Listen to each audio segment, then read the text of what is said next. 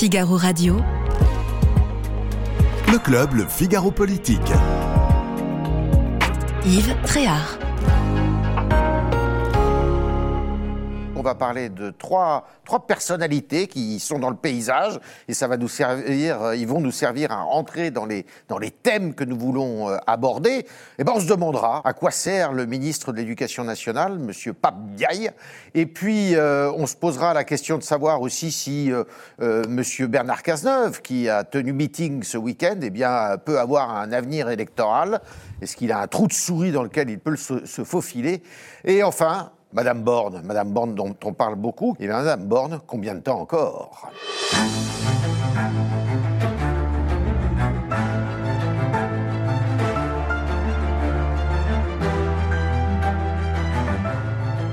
Avec Guillaume Tabar, euh, éditorialiste, euh, rédacteur en chef au Figaro, euh, au Figaro, avec un livre aussi, puisqu'il est auteur, il en a écrit plusieurs, et un, nouveau livre qui va sortir ici même, qui s'appelle Les grandes figures de la droite, avec euh, évidemment en exergue le général de Gaulle. Euh, Sophie Dravidel, reporter au service politique du Figaro, Jim Jarassé, rédacteur en chef au service politique du Figaro, et Gaël Sliman, directeur de l'Institut Odoxa.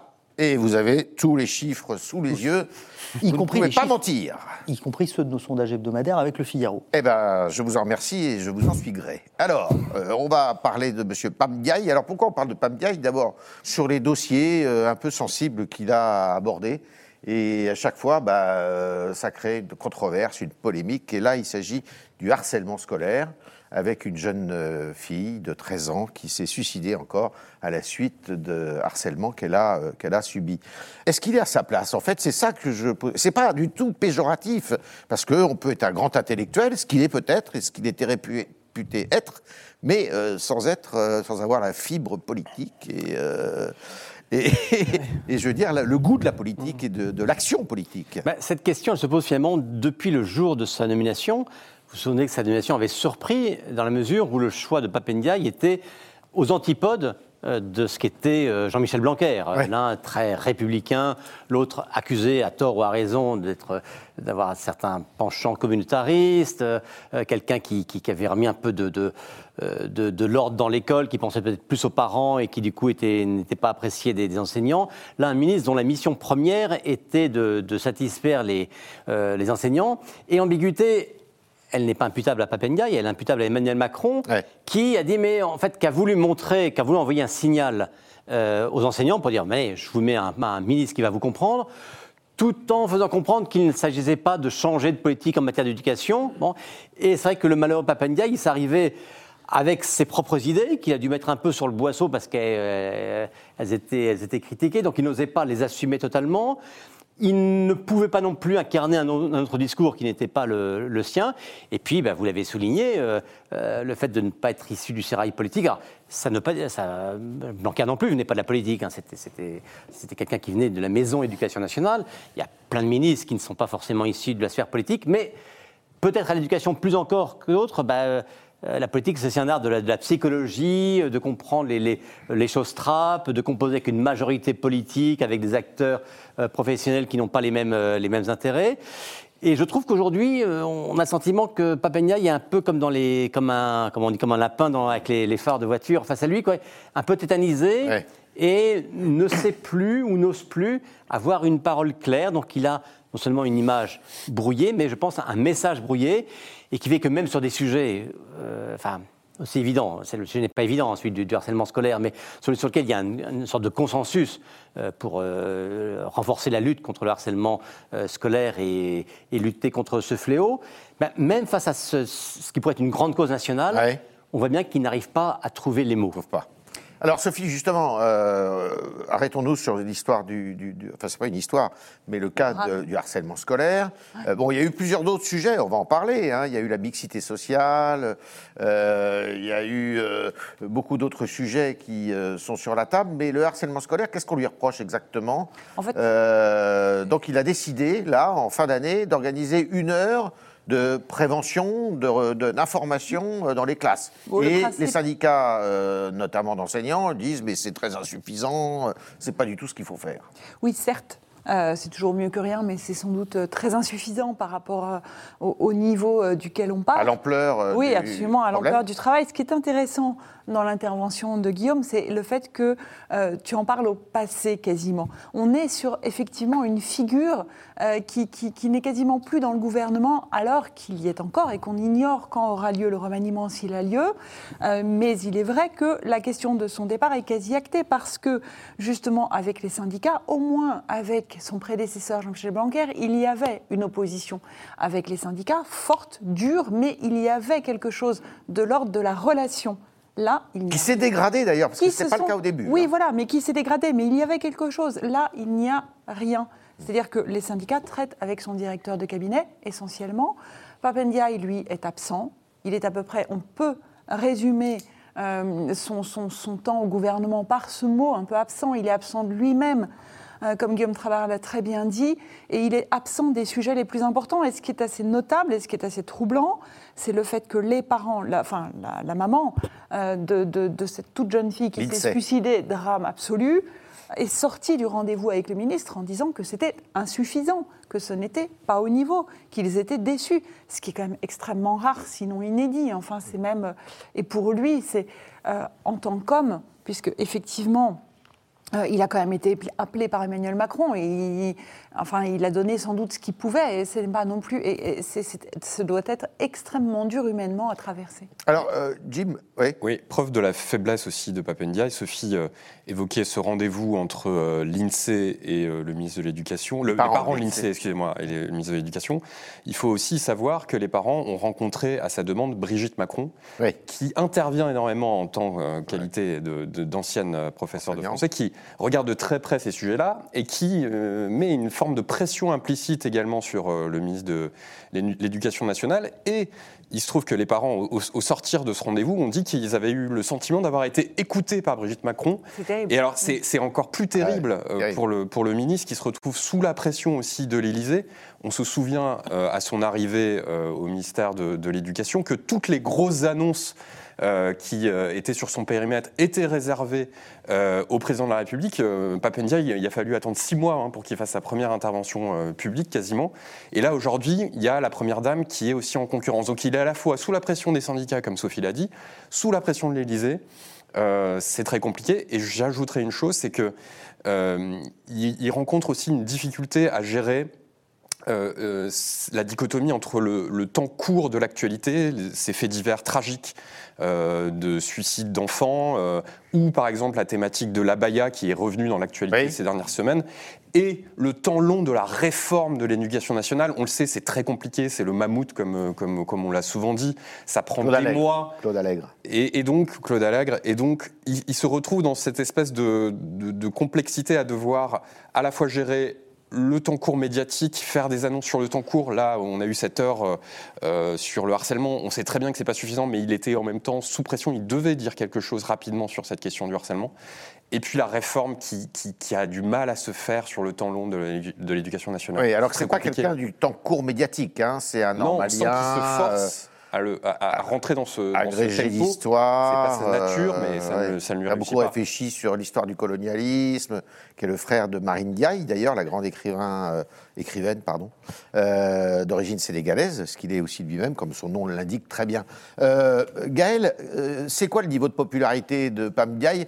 Euh, Celui, je disais tout à l'heure, je ne crois pas me tromper, que euh, Jean-Michel Blanquer, au début, euh, était plutôt assez populaire. D'ailleurs, c'est le, euh, ministre des- de l'Éducation nationale qui est resté le plus longtemps sous la Ve République avec euh, Belac, je crois, euh, dans les années 60, ou je ne sais plus qui. 78, Black. Euh, pardon?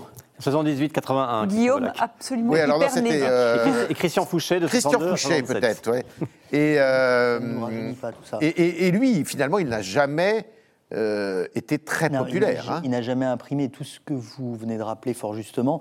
On le retrouve dans l'opinion. On a réalisé de nombreuses enquêtes, nos baromètres politiques, puis nos sondages hebdomadaires avec euh, Le Figaro et nos partenaires de, de Backbone Consulting. Quand, euh, au moment de sa nomination, il y avait euh, de, euh, de l'incrédulité ou de, ou de la curiosité, parce qu'il était complètement inconnu, mais c'est pas le seul ministre important. Ça, c'est pas de sa faute. ça. Non, c'est pas du mais c'est pour vous décrire son- aussi le, le panorama dans l'opinion. C'est il part d'un niveau de, de notoriété, de connaissance qui est très faible et donc de popularité qui est, qui est nulle, mais euh, n'est pas négatif non plus, à une situation où quand on faisait le bilan, il y a de ça un peu plus d'un mois ensemble euh, pour, euh, pour vous au Figaro, on voyait que finalement, on avait seulement 44% des Français qui, après une année passée à l'éducation nationale, disaient, ben oui, ce- celui-là, je le connais et, et je sais ce qu'il fait. Alors, ce qui est tragique pour le gouvernement, c'est que ce n'est pas le seul. Quand on a, vous verrez sur, sur les, les tableaux, une liste de ministres comme ça testée, et que vous en avez finalement trois qui existent un tout petit peu dans l'opinion, trois Qui Darmanin, quatre. le maire, Oui, alors, hors la première ministre. hein. Attal. Or, vous avez Attal, vous avez Darmanin, vous avez Le Maire, et puis c'est à peu près tout, même des ministres importants comme le Cornu, enfin, il n'existe guère. euh, Dupont-Moretti, peut-être. Alors voilà, vous avez Dupont-Moretti, mais c'est contrebalancé par la popularité. Et donc, pour faire le bilan complet sur Papendiaï, vous avez un niveau de connaissance qui a faiblement progressé, et vous avez un niveau de popularité pour les gens qui le connaissent qui est assez médiocre. Euh, autour de, on est autour de 60-40. 60%, des gens qui le connaissent ont une mauvaise opinion de lui. 40% des gens qui le connaissent, ont- en tant que ministre, ont une bonne opinion de lui.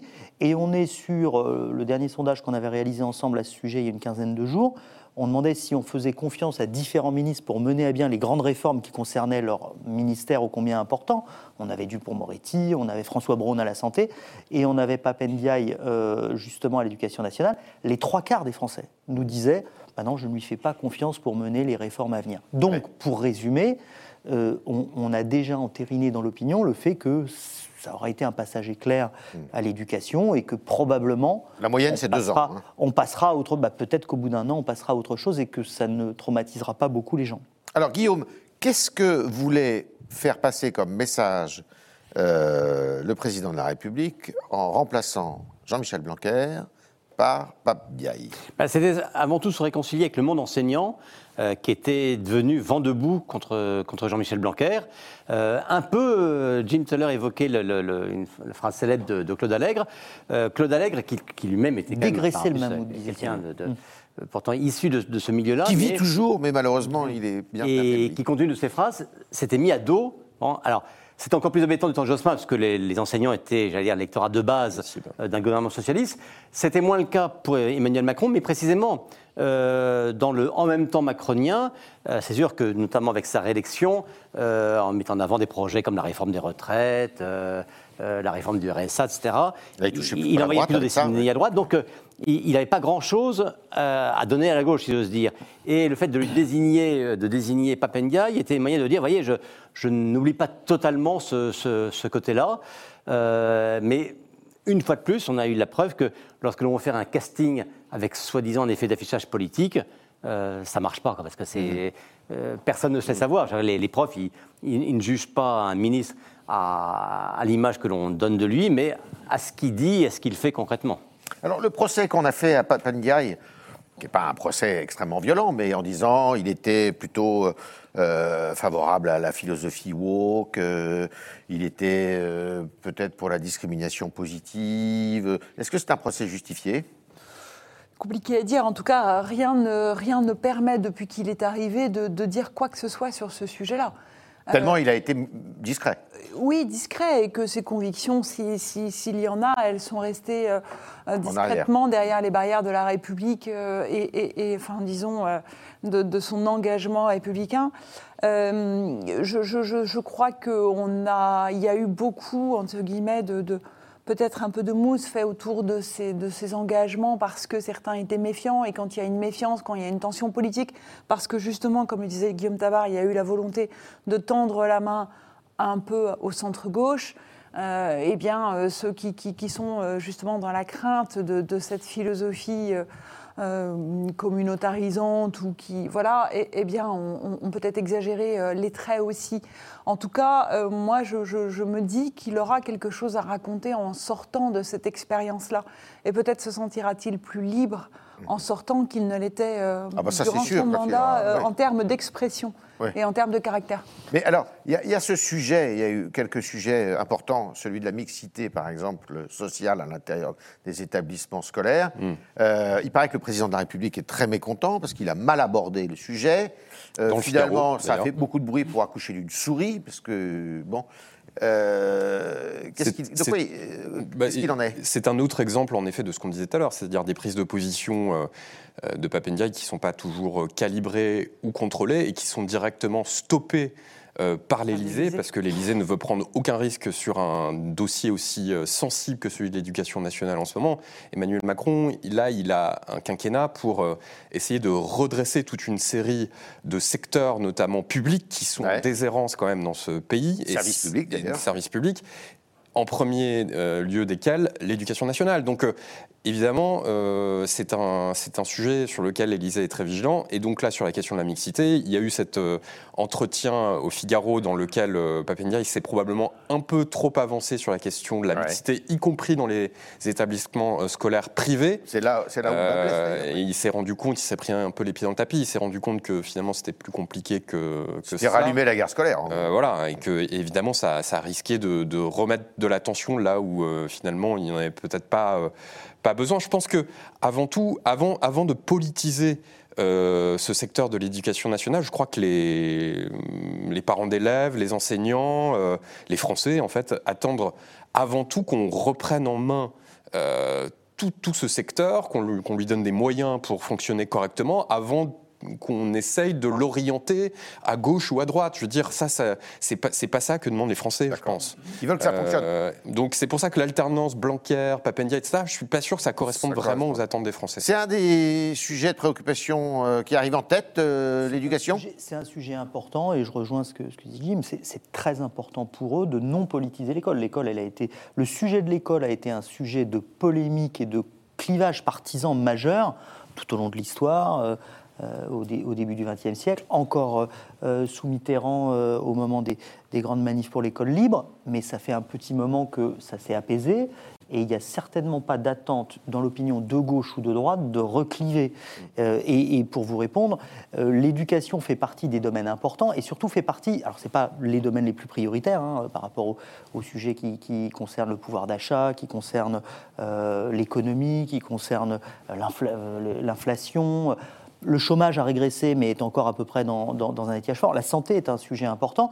En revanche, l'éducation est un sujet de profond mécontentement. C'est-à-dire qu'il y a un niveau d'exigence qui est très fort et il y a un niveau de capacité à avoir un avis sur le sujet qui est très fort. Ouais.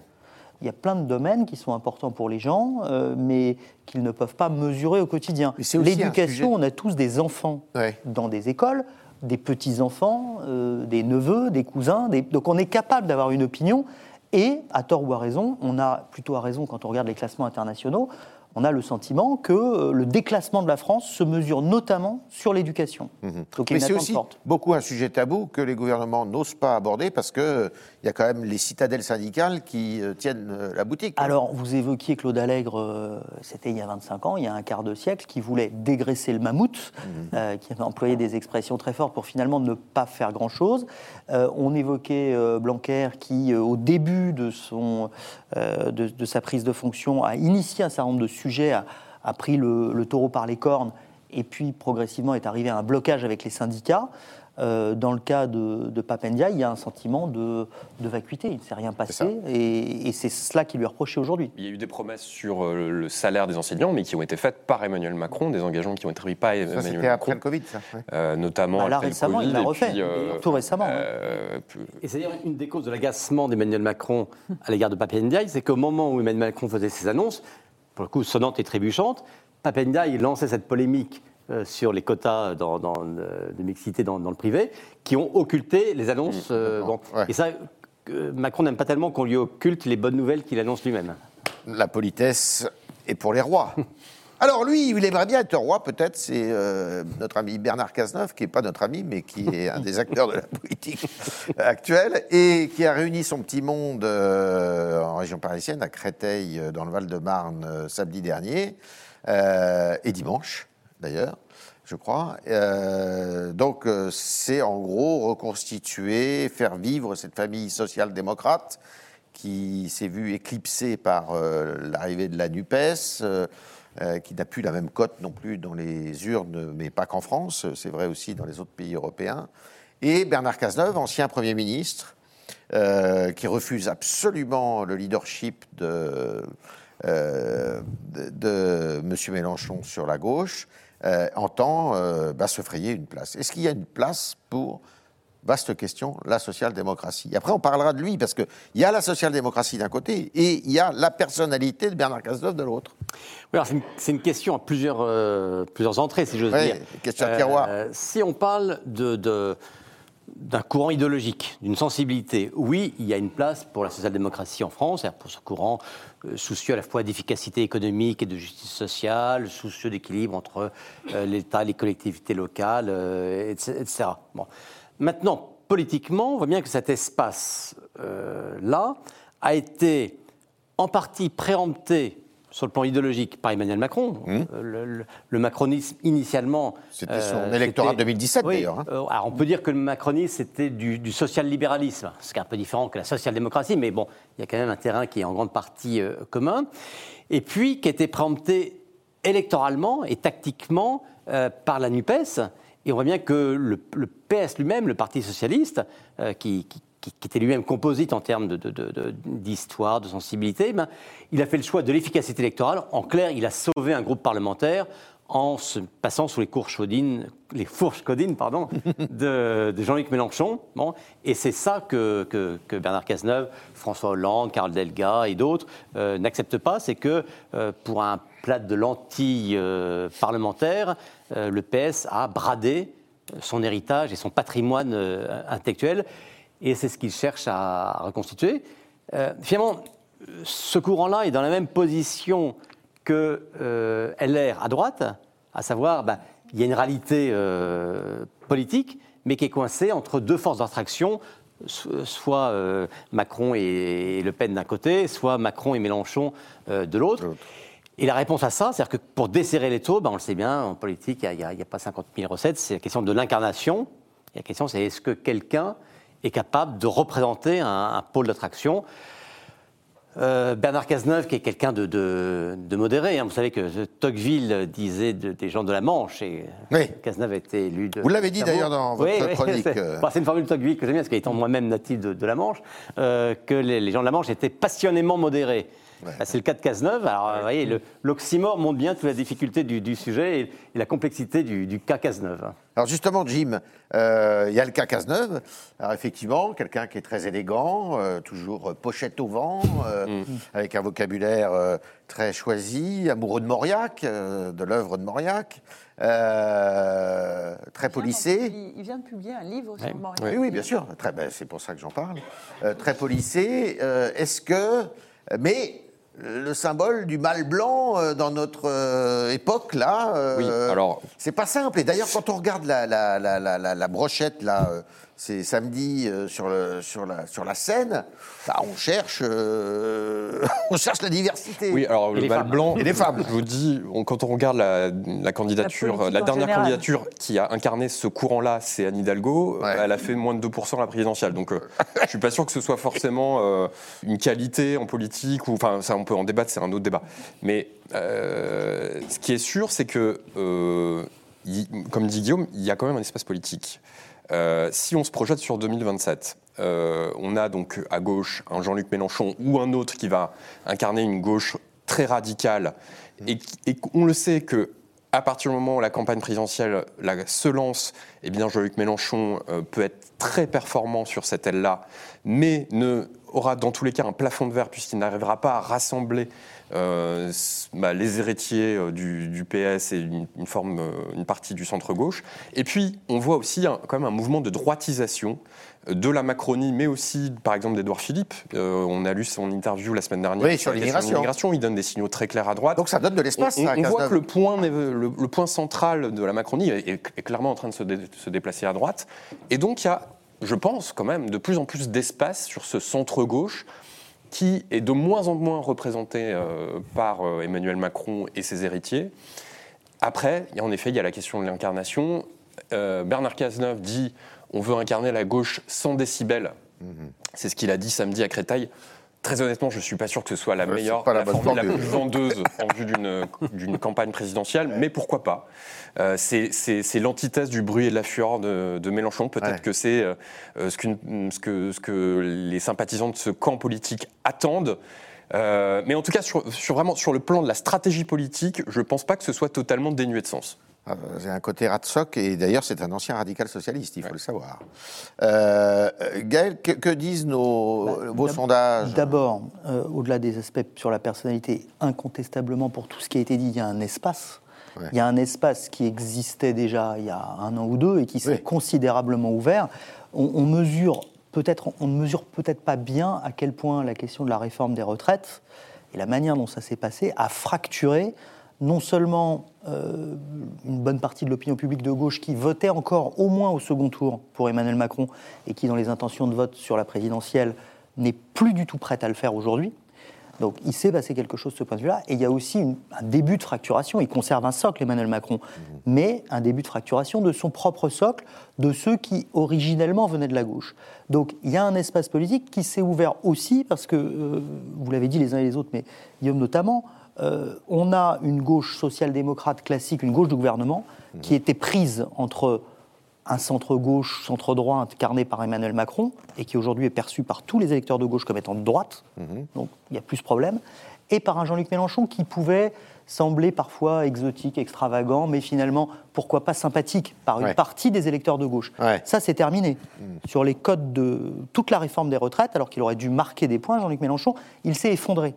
Euh, celle qui a profité, c'est Marine Le Pen. Et quand on regarde notre baromètre politique, on a une, une originalité intéressante, c'est qu'on teste l'adhésion à l'égard des personnalités politiques, mais on teste aussi le rejet. Euh, ce qu'on fait à Odoxa euh, pour, pour la presse régionale notamment. Et Jean-Luc Mélenchon, il est au sommet du sommet du rejet avec Éric Zemmour. Ce sont les deux personnalités qui génèrent le plus de rejets.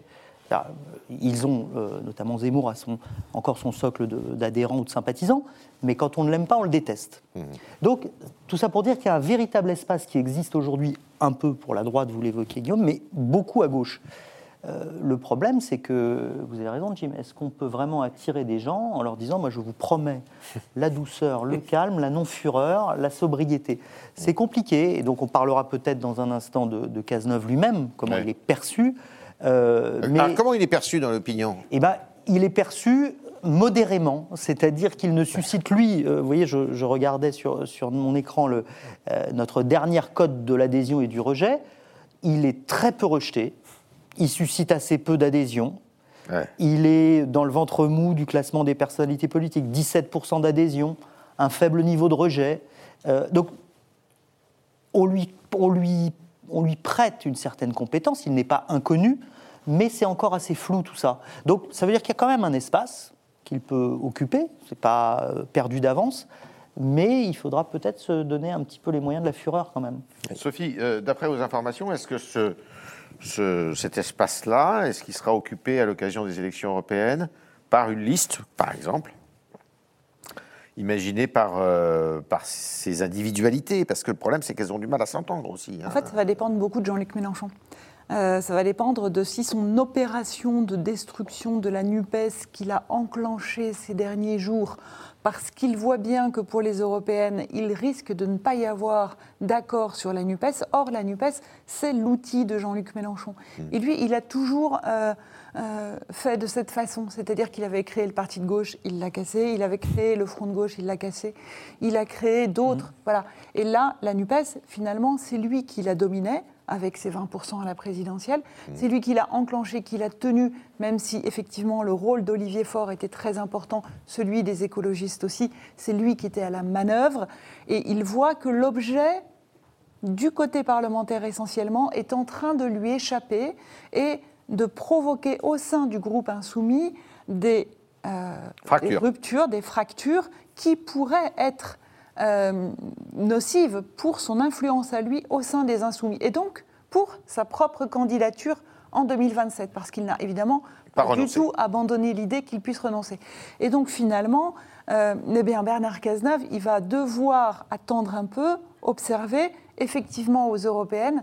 J'ignore s'il y aura une liste PS hostile à la NUPES ou si la liste PS sera à la main d'Olivier Faure, qui encore à l'heure d'aujourd'hui reste favorable à l'union avec les insoumis. Mais il est vrai que Raphaël Glucksmann, député européen, est quasiment un des seuls socialistes, même s'il n'est pas socialiste, mais du- de la liste originelle socialiste, à s'être fait connaître, à s'être fait entendre, à avoir vu sa réputation progresser. Il est l'homme fort de cette liste et lui-même est très hostile aux insoumis. Et donc Bernard Cazeneuve, pour le moment, attend de voir ce qui va se passer. Et ce qu'il faut savoir aussi, c'est que dans ce groupe anti-NUPES, vous avez cité François Hollande, même si euh, pour cette journée de samedi chez Bernard Cazeneuve, il était plutôt du côté des anciens, avec Elie Rubaud, avec le Belge, les Italiens, avec ceux qui ont gouverné l'Europe. Voilà, Enrico Letta et d'autres, euh, il, était plutôt avec eux donc dans le passé. Donc François Hollande aujourd'hui, il est un petit peu en train de basculer vers l'arrière, même si rien n'est fait. Et il y a euh, évidemment Carole Delga. Alors on nous assure qu'il n'y aura pas de, duel entre les deux. Que moi je demande à voir parce que souvent c'est dans les fractions et dans les espaces qui sont en tout cas pour le moment les plus réduits, que les oppositions sont les plus dures. Mais Bernard Cazeneuve a une force, euh, effectivement, c'est celui d'incarner le régalien en France. Et je pense. Il a été ministre de l'Intérieur. Il a été ministre de l'Intérieur au moment des attentats et ministre de l'Intérieur de façon très très courte, mais enfin on se souvient surtout comme ministre euh, de l'Intérieur. Et je pense Premier que... ministre, de façon. Premier assez ministre. Oui, Premier pardon, ministre Premier ministre de façon assez courte. On se souvient de lui comme ministre de l'Intérieur. Et je pense qu'il attend de voir aussi dans quel, euh, dans quel disons, euh, bousculement possible social ou géopolitique international la France pourrait basculer. Et dans ce cadre-là, je pense, pour mon dernier mot, que le duel de Cazeneuve le plus intéressant, ce serait face à Édouard Philippe. Et c'est là où il va y avoir la bataille entre les deux, entre Bernard Cazeneuve et Édouard Philippe, pour prendre le leadership sur l'espace macroniste. Mais est-ce qu'il y a une différence entre Édouard Philippe et Bernard Cazeneuve? Oui, Ah bah très sensiblement. Euh, je pense que notamment sur les questions économiques et sociales, Ouais. on l'a vu sur la question des, des retraites, euh, Bernard Cazeneuve s'est engagé euh, de, de façon ferme contre la réforme des retraites. Après, sur les questions euh, régaliennes, de sécurité, d'immigration, etc., euh, c'est à débattre. Et je pense, justement, Sophie rappelait euh, euh, l'image de, de Bernard Cazeneuve comme euh, un homme d'État, euh, ancien ministre de l'Intérieur. Je pense qu'il a une carte à jouer importante sur ce sujet-là, et notamment sur le sujet de l'immigration. On voit très bien dans tous les sondages d'opinion, vous allez nous le confirmer, que l'immigration va s'imposer comme pe- peut-être, alors c'est récurrent, on dit souvent ça, mais peut-être là aujourd'hui encore plus qu'ailleurs, comme un thème très important pour la future campagne à venir. On voit au niveau européen que les sociodémocrates, euh, soit ont été battus sur cette question de l'immigration, soit ont dû s'adapter à la question de l'immigration. Je pense évidemment euh, à l'exemple danois, où maintenant on a une ligne beaucoup plus ferme du côté de la gauche danoise sur cette question. Et je pense que Bernard Cazeneuve peut justement réussir cette synthèse d'un homme d'État de gauche, mais qui comprend justement aussi les attentes des Français sur les questions de sécurité et d'immigration avec Sauf son, son, son, son Ouais, expérience. Et, et puis, il va pas tellement là-dessus. Quand, quand on l'interroge justement sur les, les- les- les mesures en matière d'immigration, euh, il est très prudent, je veux dire qu'il est très critique Oui, mais c'est là où. Il a le côté il a, rond, euh, Oui, puis une, euh, euh, il a ce discours qui, qui peut être louable pour la part d'un dirigeant de, de dire attention aux effets d'affichage et interrogeons-nous sur les mesures efficaces, etc. Mais en tenant ce discours, ben, il en vient à dire qu'en gros, tout ce- toutes les idées qui sont mises sur la table, qu'elles viennent de l'air ou qu'elles viennent d'É- d'Édouard Philippe, euh, pour lui, il dit non, tu vois, ça, ça sert à rien. ou- Ouais. bon, Euh, ce qui fait qu'on a du mal à, à identifier Bernard Cazeneuve à une politique au sens d'un un angle précis sur la question de l'immigration, il me semble-t-il. Gaël, vous aviez quelque chose à ajouter? Alors, pour rebondir, effectivement, je confirme ce que disait Jim, ça fait partie des sujets. Alors, ce n'est pas les premiers sujets de préoccupation, mais ça arrive assez vite derrière. C'est la première préoccupation. On avait un sondage ensemble récemment de tout l'électorat de droite, sympathisants de la droite parlementaire, de la droite plus à la droite. Euh, c'est leur préoccupation numéro un, mais c'est une préoccupation importante pour l'ensemble des Français. S'agissant de Bernard Cazeneuve, il, il a plutôt intérêt, à mon avis, à ne pas trop aller sur ce terrain-là, sur ce sujet-là. Euh, L'idéal, quand euh, c'est un peu bête et, et mécanique, mais quand on est de gauche ou quand on est un, un- issu de, ce- de- de cette famille politique-là, aujourd'hui, comme les Français se sont beaucoup durcis sur ces questions, comme partout en Europe, vous avez raison, c'est de ne pas donner le sentiment qu'on serait laxiste. Ça, c'est à, à proscrire. Je parle en termes d'efficacité hein, euh, électorale. En revanche, on n'a pas non plus intérêt à investir le sujet parce que euh, mécaniquement, les électeurs ont tendance à considérer que la droite ou l'extrême droite seront toujours, c'est l'original et la copie, Toujours Oui. seront toujours meilleurs. Donc on, on gagne ou on perd une élection aussi en fonction des thématiques qu'on arrive à imposer en premier rideau.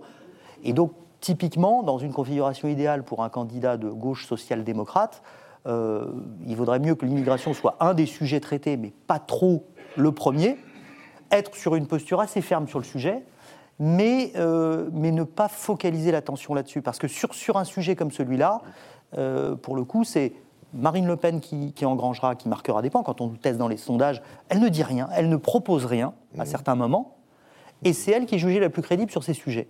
C'est une rente de situation, si vous voulez. Chercher l'erreur, c'est le paradoxe. C'est la rente de situation.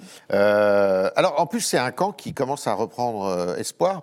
Euh, Guillaume, même Anne Hidalgo euh, songe maintenant à un troisième mandat? À, à la mairie de Paris. À la mairie Ah non, non, Paris. c'est pas la mairie de Paris, un Ah, troisième mandat. euh, à la mairie de Paris. Écoutez, oui, c'est enfin, euh, c'est là où on voit aussi la la marque aussi des, des politiques français euh, pour qui une, une sanction électorale euh, ne vaut jamais sortie du jeu politique. Ouais, Bon, ouais. On voit bien comment des, des battus des présidentielles réfléchissent et préparent la, la, la présidentielle d'après. Alors, Anne Hidalgo ne pense pas à la présidentielle d'après, du moins elle, n'en parle pas encore. Pour l'instant. Euh, voilà. Alors, elle veut défendre son, son, porte- son fauteuil de, de- de maire de Paris. Honnêtement, c'est ni surprenant ni, ni- ni aberrant comme, comme calcul. Elle est la maire en place. Bon. Euh, alors, elle est, elle est critiquée, mais critiquée par ses adversaires. Euh, et la, la sociologie parisienne a quand même beaucoup évolué. Et elle a été réélue. Et elle a été réélue même assez, et assez largement. Alors qu'on lui prédisait un échec. Euh, On lui prédisait un, un échec. Elle a, bon, la, la- la Macronie n'a pas réussi à exister sur, sur Paris, alors que Macron a fait lui-même des scores importants sur le, dans, dans la capitale. Bon, donc, euh, Anne Hidalgo, un capital euh, fort sur Paris. Il se trouve, ou est-ce que c'est elle qui a fait en sorte que, mais que euh, dans son équipe, notamment son premier adjoint, Emmanuel Grégoire, qui, qui se voyait en coadjuteur naturel, Mais il ne dit plus rien. bah, il n'a pas. Enfin, il Emmanuel Grégoire n'existe pas comme premier adjoint auprès d'Anne Hidalgo Ouais. de manière aussi forte qu'Anne Hidalgo avait réussi, elle, à exister comme première de- de adjointe Delanoë. euh, Alors, auprès de, de en- Bertrand Delanoë. De- euh, en allure extérieure, de fait, euh, il n'a pas cette présence médiatique. Je dirais, je modérerais peut-être un peu vis-à-vis des élus. Et ça a un rôle important pour la suite potentiellement, parce que Emmanuel Grégoire, contrairement à Anne Hidalgo, justement, ressemble plus à Bertrand Delanoë dans les liens qu'il parvient à nouer avec euh, le reste de l'échiquier politique, et notamment la droite, le centre-droit, etc. Et Emmanuel Grégoire pourrait être en mesure de travailler avec euh, les macronistes aussi.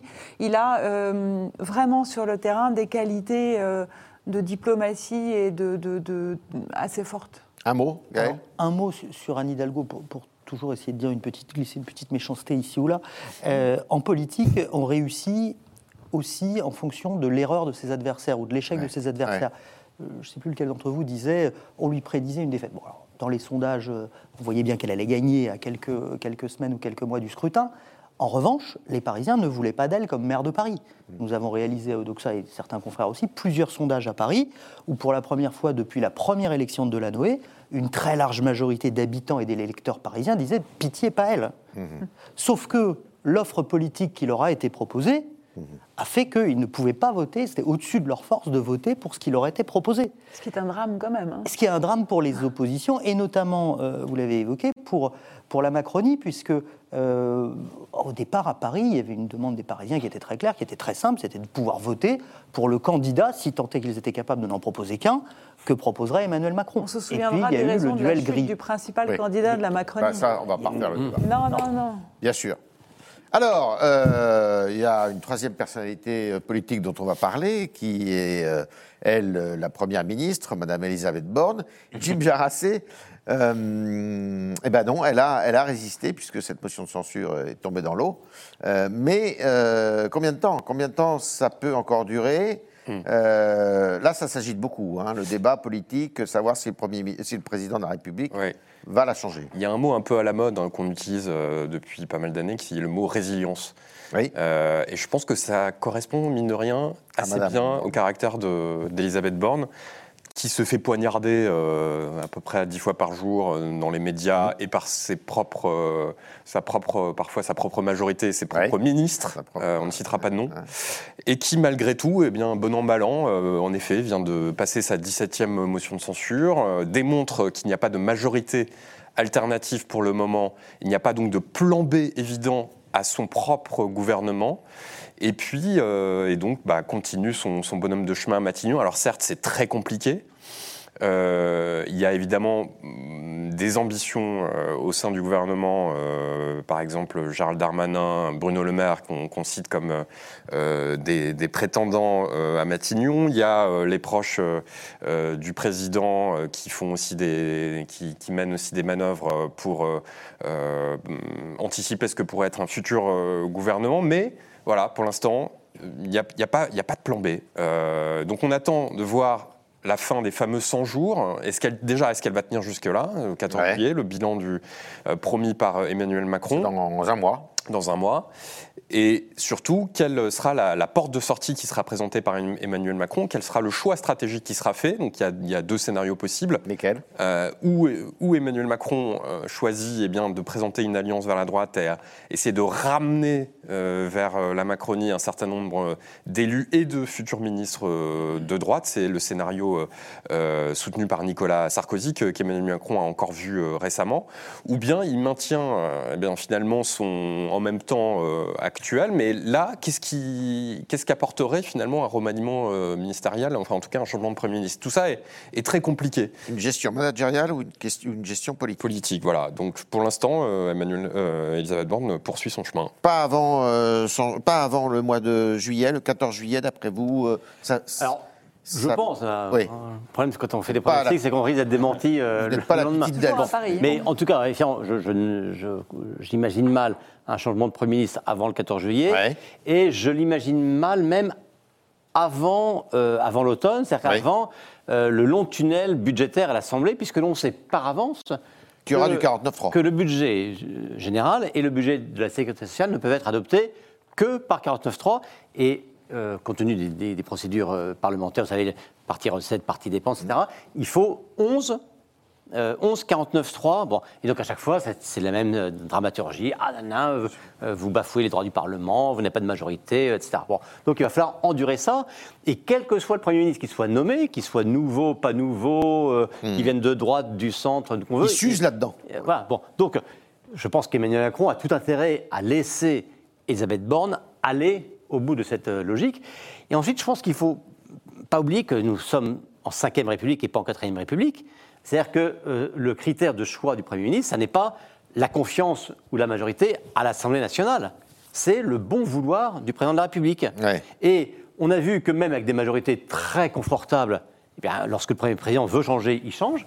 Castex après Édouard Philippe, et que sans majorité confortable, euh, ce n'est pas une motion de censure. En plus, on voit bien que on voit mal aujourd'hui ce qui pourrait voter une motion de censure. Que le point culminant était atteint sur les retraites, mm. ça c'est joint de nouveau après.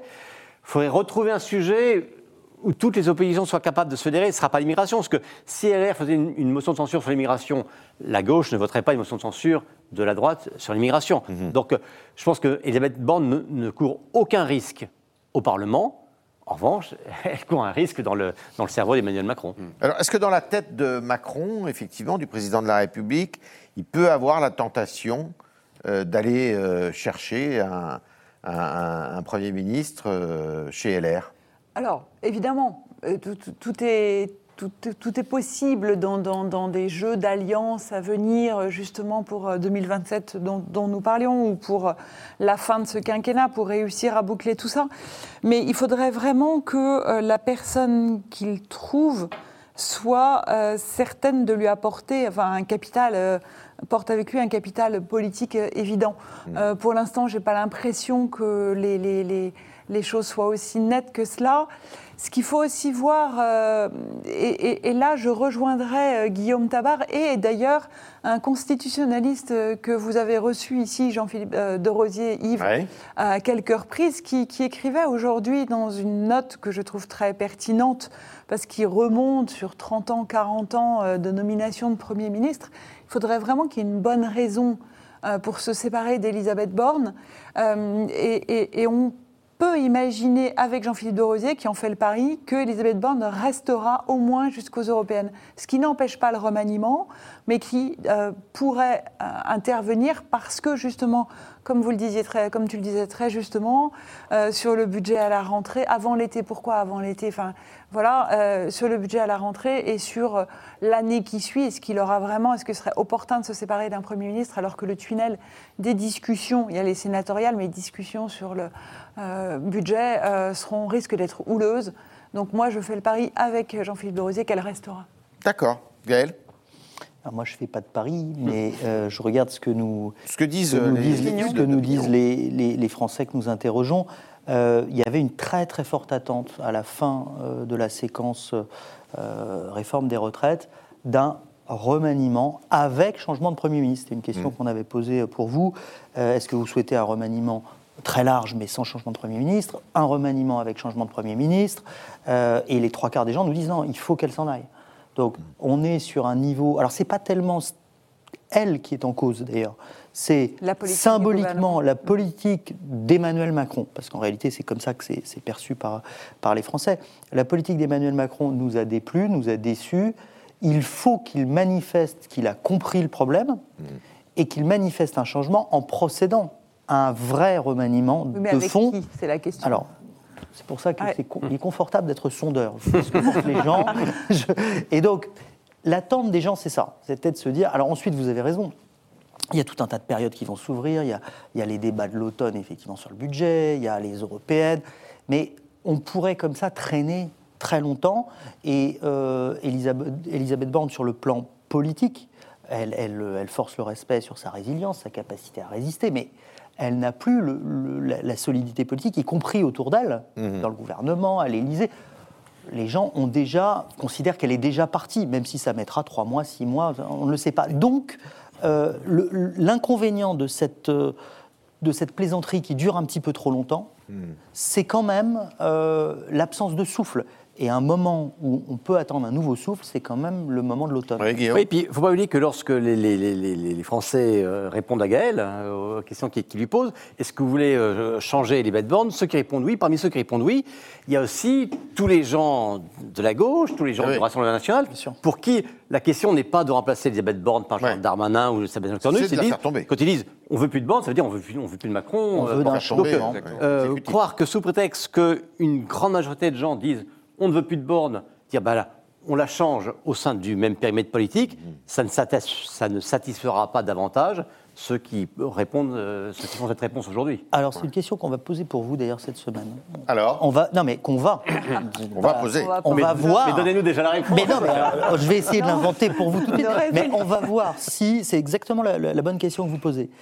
Est-ce que, est-ce que le fond du problème étant quand même le sentiment que la politique menée n'est pas bonne, n'est pas ce qu'on souhaiterait est-ce que finalement prendre, euh, remplacer Elisabeth Borne par Julien Normandie, par euh, euh, Le Cornu, par euh, je ne sais qui, est-ce que ça changera un peu les choses ou pas?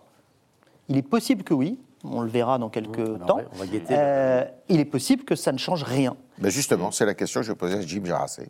Non, mais ça, ça- ça revient à la question de l'absence de scénario alternatif qu'on qu'on évoquait tout à l'heure. C'est-à-dire que, certes, euh, Elisabeth Borne a certainement connu, commis quelques maladresses politiques, mais qui n'en a pas commis dans le, dans le monde politique, je veux Il- dire. il- on peut par- rien lui reprocher Par exemple, notable. quand elle, quand elle a dit qu'il fallait euh, se, se priver du 49.3 euh, Oui. euh, pour les, les- les- les- jusqu'à la fin du quinquennat, évidemment, ça, c'était certainement une erreur politique, ça a beaucoup agacé Grosse erreur tactique. euh, l'Élysée, euh, elle a perdu beaucoup de points sur ce, sur ce, sur ce sujet. Mais est-ce que euh, finalement, sur, quand on regarde de manière plus large la séquence des retraites, est-ce qu'un autre Premier ministre n'aurait pas perdu autant de plumes que- qu'Elisabeth Borne sur cette séquence Certainement pas. Et donc, euh, moi je suis assez d'accord avec ce qui, est dit, c'est-à-dire que là, euh, ce qu'on reproche aujourd'hui à Elisabeth Borne, c'est avant tout la, politique de, l'exécutif, et c'est la faiblesse finalement d'Emmanuel Macron lui-même, et c'est là où Emmanuel Macron est un peu compliqué à lire, c'est-à-dire que il veut à la fois à Matignon quelqu'un qui soit suffisamment, euh, qui lui laisse suffisamment un, collaborateur, un exécutant, qui lui laisse suffisamment de place pour pouvoir asseoir sa position de, de président de la République, et en même temps quelqu'un qui ne commette pas d'erreur, Ouais. euh, qui ne prennent pas trop la lumière euh, et qui, euh, et qui puissent quand même mener, stimuler son, son gouvernement. Alors peut-être que la bonne personne, le bon équilibre pour Emmanuel Macron, c'était quelqu'un comme Jean Castex. Ouais. Puisqu'on a, là, on avait un, un couple qui finalement fonctionnait assez bien, avec les lignes étaient très clairement établies entre le Premier ministre et le, et le- et le président de la République. Et je crois que ça a plutôt bien fonctionné et les Français euh, peut-être n'étaient pas convaincus au La début et puis se seule sont différence, laissés, Il euh, n'était pas convaincu au début, il n'a pas atteint les niveaux de popularité qu'avait euh, Édouard Philippe à Matignon, et puis encore plus ceux qu'il a aujourd'hui, mais effectivement, ça fonctionnait. Et c'était un bon mix de un apport dans l'opinion, ça passe dans l'opinion, et de confort pour le président. me semble-t-il, c'est que Jean Castex était un homme de mission, Oui. qui avait une mission qui était celle de nous faire sortir de le coronavirus. Et je pense que euh, Madame euh, Borne euh, flottait dans euh, une absence de programme en dehors de cette Elle réforme avait des quand retraites. même une mission qui Elle était, la des juste pour, pour rebondir sur ce que disait Jim, elle avait quand même une mission qui était de nous réussir cette réforme des retraites, Mm. avec une stratégie, je- vous le savez sans doute mieux que moi, mais on ne sait pas bien dans les mauvais choix stratégiques, ceux qui relevaient de mauvais choix d'Emmanuel Macron Mm. et de la Première ministre, Ouais. mais notamment, euh, à cette redit, ça ne sert à rien de discuter avec les syndicats et la CFDT, de toute façon c'est foutu, Mm. et je mise tout sur LR. Et ça n'a pas marché. Ça n'a pas marché. Eh bien, on verra la suite. Euh, merci euh, Gaël Sliman de nous avoir rejoints avec Merci. Guillaume Tabar, Jim Jarassé et Sophie Dravinel euh, pour euh, ce débat euh, fort euh, animé et intéressant qui a permis de décrypter l'actualité. Et puis, on va se retrouver la semaine prochaine, euh, probablement d'ailleurs avec des thèmes euh, qui seront comparables. Madame Borne sera toujours sans doute sur la sellette. Et je vous souhaite d'ici là une bonne semaine.